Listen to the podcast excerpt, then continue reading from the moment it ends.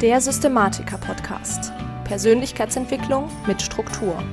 Wie du deine Richtung im Leben wiederfindest und mit Struktur deine ganz persönlichen Ziele und Visionen erreichst. Hallo zusammen und herzlich willkommen zum Systematiker-Podcast, dem Podcast für angehende Systematiker. Ich bin Lisa Schröter und heute geht es ein weiteres Mal um das Thema Finanzen bzw. um das Thema Geld. Vor ein paar Folgen habe ich da schon mal mit dir drüber gesprochen und ich verlinke dir die Folge auch in den Show Notes. Ähm, da habe ich mit dir drüber gesprochen, was quasi so wirklich die Grundlagen sind, um ja nicht ständig in die Schulden zu, zu rutschen, in den Dispo zu rutschen. Und ähm, ja, heute gehen wir das ganze Thema ein klein bisschen tiefer an. Heute ähm, will ich das ein ganz bisschen umfassender mit dir besprechen und da letztendlich vier Punkte mit dir ansprechen, die ganz besonders wichtig sind, wenn du denn mehr aus deinen Finanzen machen möchtest. Und als allererstes, und das ist wirklich ein unfassbar wichtiger Punkt, den die Leute immer und immer wieder unterschätzen, ist das Thema Money Mindset. Also was hast du für Glaubenssätze zum Thema Geld?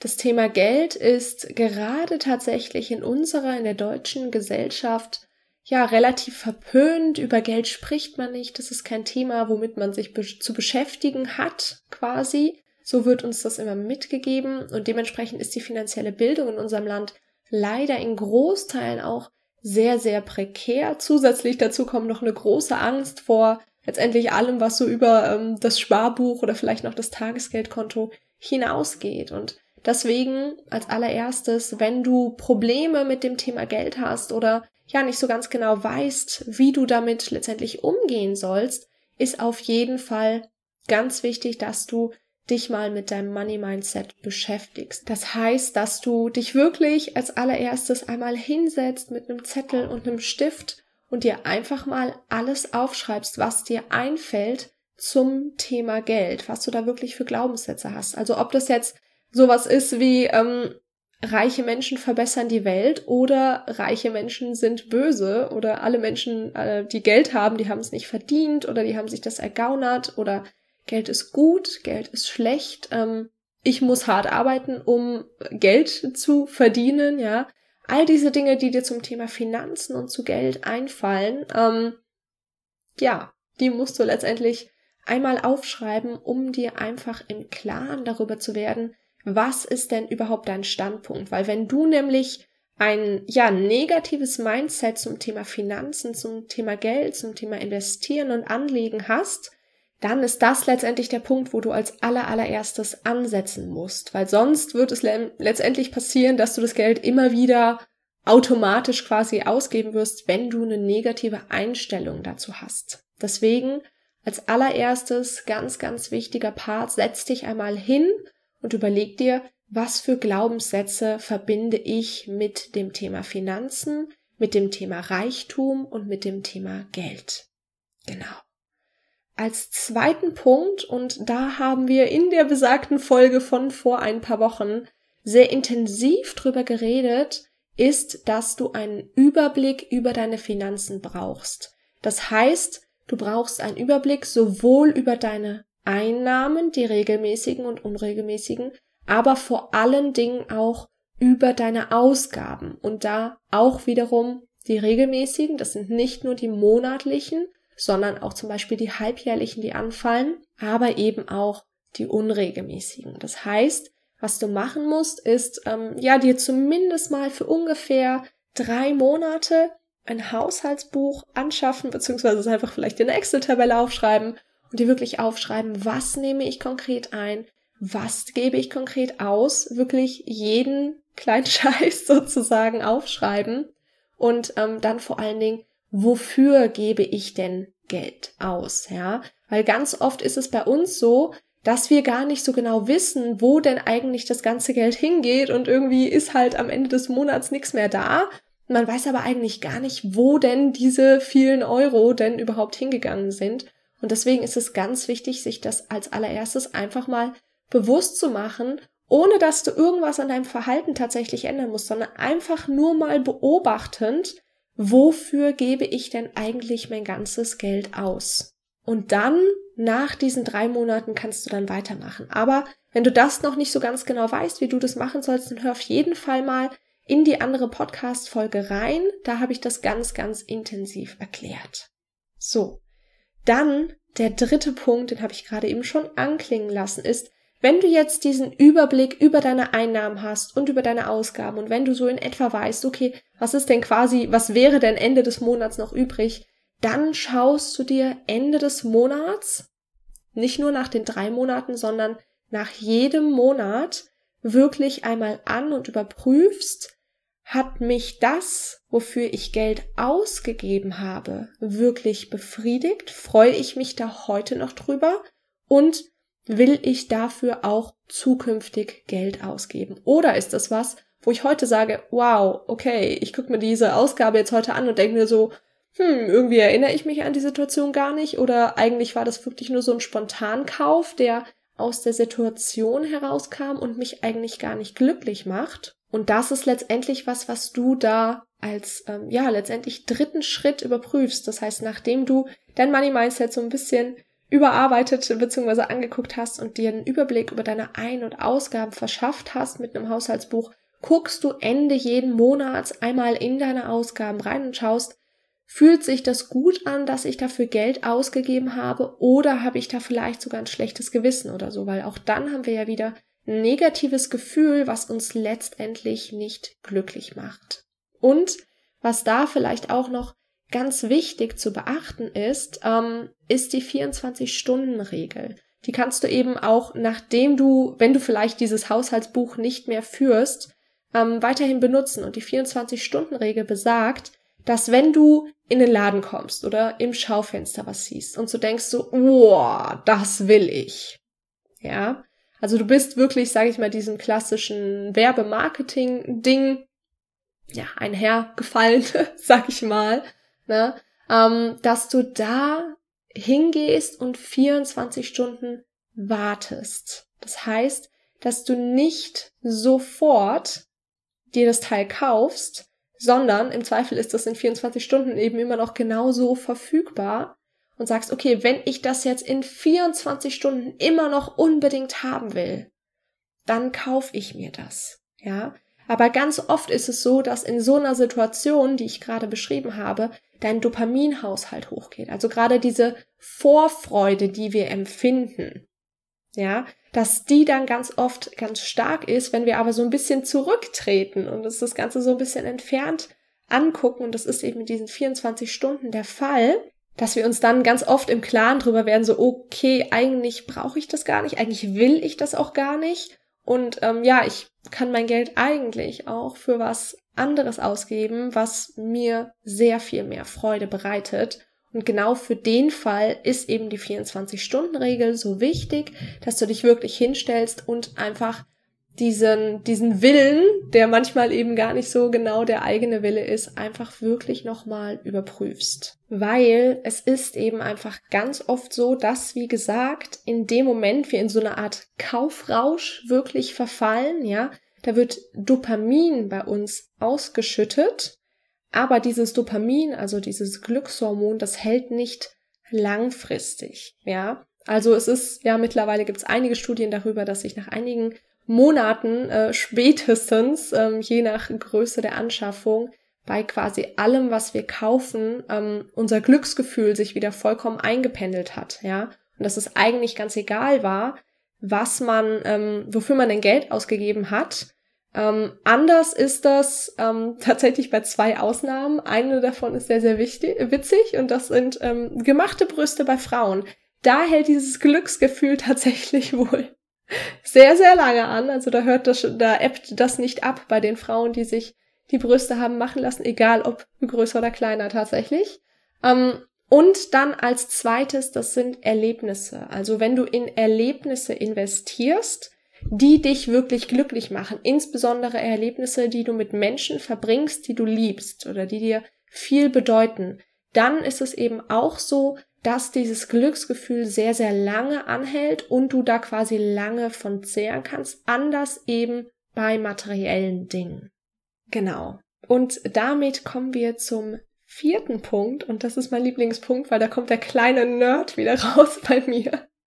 Und zwar ähm, als viertes solltest du dir ein, ja, eine Art Budget überlegen für einzelne Punkte, die du, ähm, für die du letztendlich Geld investierst in deinem Leben, in deinem Alltag, ja. Und ähm, diese, diese Punkte kannst du grundsätzlich ja so gestalten oder dieses Budget, diese Töpfe, sage ich mal, kannst du grundsätzlich so gestalten, wie du das möchtest. Aber ich gebe dir jetzt einfach mal so ein bisschen an die Hand, ähm, wie das oft gemacht wird und wie ich es auch als sehr, sehr sinnvoll empfunden habe und wie ich es zum Teil eben auch mache. Und das allererste ist quasi, dass du einen Top für deine normalen Ausgaben hast, ja. Also das ist dein Essen, was du letztendlich während des Monats bezahlen musst, aber genauso Themen wie Miete, wie Versicherung etc. Also so Kosten, so quasi Unterhaltskosten, die immer gleich oder sehr ähnlich bleiben ähm, und die halt letztendlich jeden Monat anfallen. Ja, das heißt, du hast ein Budget für diese ganz normalen Ausgaben. Dann als zweiten Topf solltest du ein Budget für Notfälle haben. Ja, dieses Budget kannst du circa von ja einem halben Monatsgehalt bis zu drei Monatsgehältern machen. Manche machen tatsächlich auch sechs oder sogar zwölf Monatsgehälter. Ich persönlich finde drei sehr, sehr angenehm und dieses Notfallkonto ist eben wirklich nur für Notfälle. Und was heißt jetzt Notfall? Notfall ist für mich zum Beispiel insbesondere, wenn man jetzt angestellt ist und man wird gekündigt. Dann ist die Situation ja sowieso schon sehr, sehr unangenehm, ja. Und wenn du jetzt auch noch die Situation hast, dass du naja, zusätzlich dazu, dass du den Stress hast, einen Job zu suchen, weil du wieder einen Job möchtest, auch noch dir über deine finanzielle Situation Gedanken machen musst, weil du eben tagtäglich Essen kaufen musst, weil du Miete zahlen musst, weil du gegebenenfalls sogar Schulden hast und Schulden abbezahlen musst für vielleicht ein Haus oder so, ja, dann ist es eben wichtig, dass du so ein Notfallkonto hast und dann eben, und so habe ich es als angenehm empfunden, innerhalb von drei Monaten dir quasi über die Finanzen nicht weiter Gedanken machen musst, ja. Das heißt, hab als zweiten Topf einfach zusätzlich zu deinen normalen Ausgaben ein Notfallkonto, das du aufstockst auf, wie gesagt, meiner Meinung nach ungefähr drei Monatsgehälter. So. Der nächste Topf, den ich für dich habe, ist ein Spaß- bzw. Luxuskonto. Das heißt, da kommt quasi eine Prozentzahl drauf auf dieses Konto, wie viel Geld du im Monat für deinen Spaß, für deinen Luxus, für mich, ich habe das bewusst Luxus, Luxuskonto genannt, ausgeben möchtest. Das heißt, du schaust, okay, entweder in Prozent oder in Euro, wie viel möchte ich denn im Monat genau dafür ausgeben, aber auch, was ist denn eigentlich Luxus? Was ist denn eigentlich Spaß für mich? Was habe ich da für ein Budget? Ja, das als dritten Topf. Dann der vierte Topf ist für Weiterbildungen, was was ganz ganz oft vergessen wird und was aber so wichtig ist, Weiterbildung, Weiterentwicklung, deine eigene Bildung, das ist was, was bei uns in der Gesellschaft ja nachdem man, naja, letztendlich ein Studium gemacht hat, eine Ausbildung gemacht hat, ähm, vielleicht sogar direkt nach der Schule, da wird eigentlich kein Geld mehr rein investiert, ja. Aber wenn du jetzt eben einen Topf dafür hast, ja, dann nutzt du automatisch dieses Geld, um dich permanent weiterzuentwickeln, ja, und hast dann quasi auch nie das Gefühl, oh, jetzt leidet da aber irgendwie, dass ich auf ein Konzert gehen möchte drunter, sondern du hast dieses Budget für deine persönliche Weiterbildung, was sich dann natürlich auch langfristig wieder, egal ob das jetzt Persönlichkeitsentwicklung oder fachliche Entwicklung, auch zum Beispiel auf deine Finanzen im Rahmen deines Berufs auswirkt.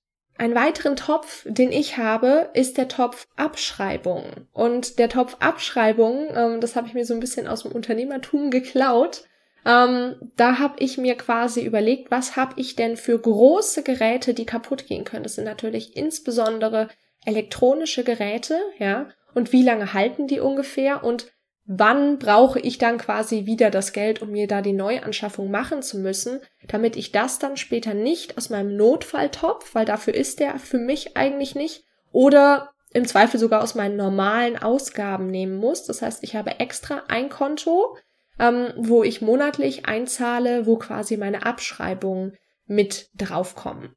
Genau. Als nächsten Topf habe ich den Topf Spenden und ähm, ich war tatsächlich ein Mensch, ich habe sehr, sehr ungerne gespendet. So viel zum Gutmenschentum und so. Ich habe das ähm, sehr von meiner Familie mitgenommen. Ähm, sehr dieses, du musst dein Geld bei dir behalten, ja. Und ähm, ja, habe das letztendlich ähm, immer das Gefühl gehabt, mh, hm, wenn ich jetzt irgendwem anderen was gebe, dann fehlt mir ja was, ja.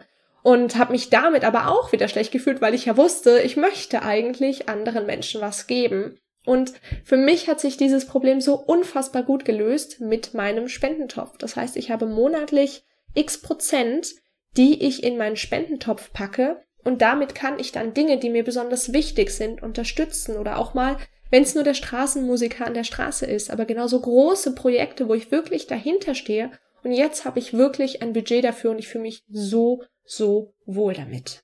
Als letzten Punkt haben wir dann noch den Topf Sparen. Und der Topf Sparen ähm, ist quasi zusätzlich zu denen, die wir ähm, bisher haben und so ein bisschen außen vor. Ähm, und sparen kannst du entweder auf ein bestimmtes Ziel, das heißt zum Beispiel dein Work-and-Travel-Aufenthalt, deine Weltreise, ähm, ein bestimmtes Auto, was du unbedingt haben wolltest. Aber vor allen Dingen ist der Topf Sparen ähm, für deine finanzielle Freiheit langfristig. Ja, das heißt, wenn du langfristig finanziell frei sein möchtest oder zumindest dir einen guten, guten Puffer aufgebaut haben möchtest, dann ist dieser Topf essentiell für dich. Genau. So. Das zu den einzelnen Töpfen, das heißt nochmal ganz kurz zu diesem Part zusammengefasst, du setzt dir letztendlich ein Budget für die einzelnen Situationen, für die du Geld ausgibst im Monat oder im Jahr und hast da dann letztendlich wirklich ein Budget und damit eben auch einen Überblick, wie viel du letztendlich wirklich für die einzelnen Situationen ausgibst. Und verschiedene Beispiele für diese Töpfe sind eben, was du auf jeden Fall haben solltest, ist ein ähm, Topf natürlich für deine normalen Ausgaben und dann eben noch als andere Töpfe, als Beispiel den Notfalltopf, den Topf für Luxus, ähm, für Weiterbildung, ganz, ganz wichtig, für deine Abschreibung für Spenden und oder für Sparen. Und da schaust du letztendlich mal, ähm, ja, letztendlich, was sich für dich gut anfühlt, was für dich auch wichtig ist, wenn du dir deine verschiedenen Lebensbereiche anguckst. Wo investierst du momentan, wo investierst du nicht, wo hast du vielleicht ein Defizit, dass du da letztendlich ein Budget festsetzt. Genau. So, das letztendlich dazu und was mir da noch ganz, ganz wichtig ist zu sagen, um mit diesen Töpfen sinnvoll umzugehen, ist ganz wichtig, dass du dieses Budget für den Anfang des Monats festsetzt und dann mittels eines Dauerauftrags auf die einzelnen Konten direkt zu Anfang des Monats dein Budget überweist. Bezahl immer erst dich selbst, das hatte ich ja vor ein paar Tagen, äh, vor ein paar Folgen schon mal gesagt.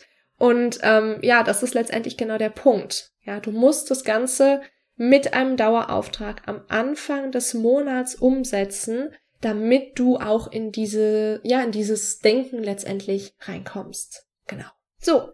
Das war es mit der heutigen Folge und ich möchte natürlich zum Ende nochmal die einzelnen Punkte gerne zusammenfassen und da haben wir als allererstes überprüfe dein Money Mindset. Was für Glaubenssätze hast du bezüglich des Themas Geld, Reichtum und Finanzen? Zweitens, verschaff dir einen Überblick über deine Einnahmen und Ausgaben mindestens über drei Monate.